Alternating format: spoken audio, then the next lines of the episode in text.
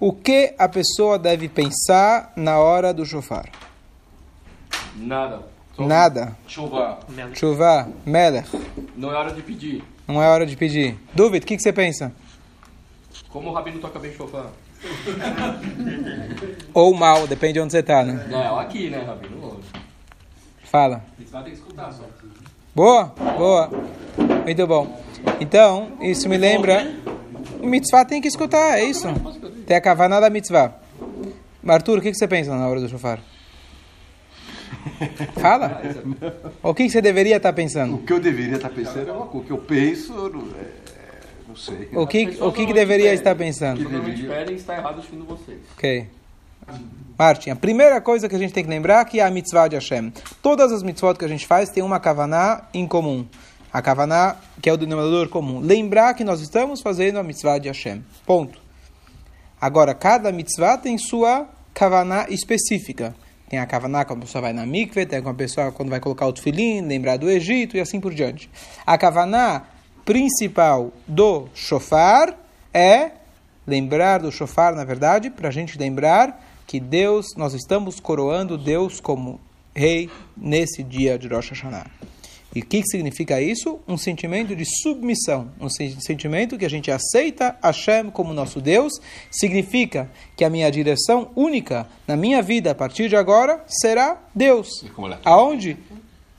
Como as trompetas que coroam, no, no- exatamente, coroar o rei. Por isso a gente fala Melech HaKadosh, Melech HaMishpat e todos os Amelech, para a gente lembrar do reinado.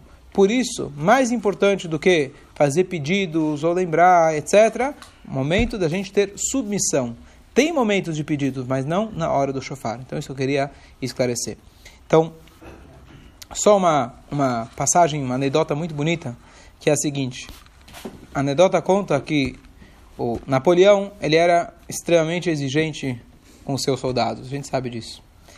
E um belo dia, os, ele, o, o exército, parte, um dos batalhões do exército, eles tinham que se dividir, porque eles iam fazer alguma, algum trabalho dentro da floresta, e eles não tinham Waze, então alguns deles precisavam ficar no meio do caminho, simplesmente para poder apontar à direita, à esquerda, de onde eles vieram, para as pessoas poderem saber se orientar.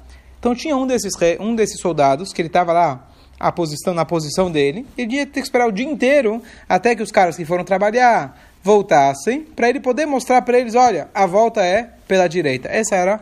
Estão comigo? Essa era a função dele. Era um dia meio do julho, muito calor, e ele estava com aquele uniforme pesado, e o tempo foi passando, e ele estava cozinhando embaixo do sol, parado assim, apontando. Ele falou: O pessoal só vai passar aqui no final do dia. O que, que eu vou ficar aqui parado o dia inteiro?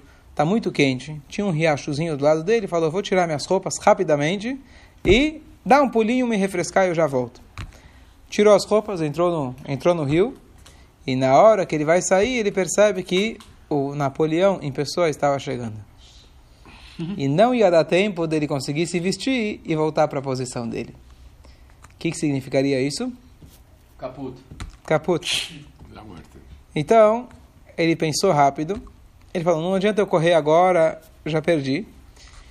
Então, Napoleão chegou, viu ele saindo exatamente do jeito que ele veio para esse mundo, né?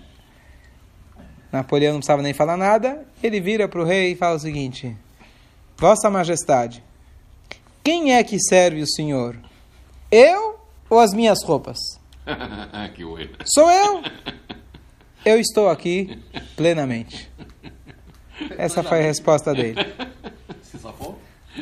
É só uma anedota, então não faz diferença no final. Mas o ponto é o seguinte, na verdade, a gente estuda tanto, a gente fala sobre as nossas roupagens. Qual que é as nossas roupas? Pensamento, fala e ação. Nossa fala é uma roupa. Eu posso mentir, eu posso mostrar ser uma pessoa diferente de quem eu sou. Então eu posso trocar a minha fala. A mesma coisa com as minhas atitudes. Eu posso ter uma atitude diferente daquilo que eu acredito. Por isso, Hassidut sempre chama de pensamento, fala e ação como roupagens. Pensamento também posso trocar, substituir e assim por diante. Não é parte da minha essência. Qual que é o nosso trabalho até Rosh Hashanah? A gente se vestir adequadamente. A gente teve o mês inteiro de Elul para a gente poder melhorar Torá, Tfilat, Tzedakah, as nossas atitudes, os nossos pensamentos, as nossas falas. A gente teve todo esse tempo. Chega às vezes um Yehudi no Rosh Hashanah, ele fala, bom, para falar a verdade, eu cheguei aqui na sinagoga, estava nem sabendo que hoje era o Rosh Hashanah mesmo. Fiquei sabendo ontem que meu vizinho me avisou e me convidou para comer. Mas não sabia todo esse negócio aí de preparo, nem sabia. Ou aquele que sabia, mas para falar a verdade, ele só foi no mecânico, veio, fez lichot, rezou, mas em nenhum momento ele realmente parou para tomar alguma atitude de melhor. Então o que, que faz uma pessoa dessa no Rosh Hashanah? Então uma atitude é falar, bom, caput, né? o trem está chegando, vai me atropelar, como você falou, e não tem jeito.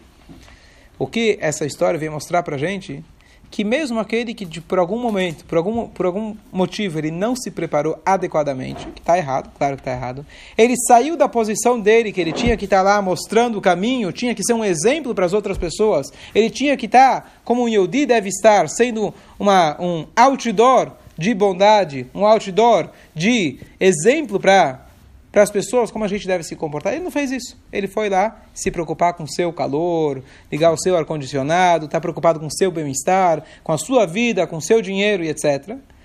Chega o Rosh Hashanah, nós somos capazes de virar e falar para Hashem, olha Hashem, eu estou sem a roupa, é verdade. Eu não me preparei adequadamente. Mas hoje é o Rosh Hashanah, eu estou aqui.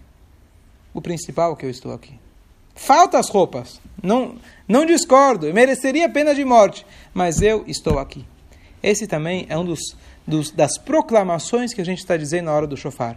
Eu estou aqui, Hashem, e a partir de agora, garanto para você, não vai se repetir, não vou fazer isso de novo. Próxima vez eu vou ficar aqui bonitinho, no meu lugar, com as roupas. E essa é a ideia do Rosh Hashanah. Eu estou aqui. Então, é claro, a gente tem ainda alguns dias para a gente se preparar e temos que tentar, se preparar o melhor possível. Mas quem de nós pode chegar no Rosh Hashanah e dizer, olha Deus, esse ano caprichei, estou limpinho, minhas roupas lavadas, tudo certo. A gente não tem. Mas o que a gente pode dizer é, Hashem, eu estou aqui. Eu vim na sinagoga, eu vim ouvir o shofar, estou me esforçando, estou me empenhando. E com isso a gente já tem a certeza e a gente pede para Hashem que a gente tenha um Shana Tová.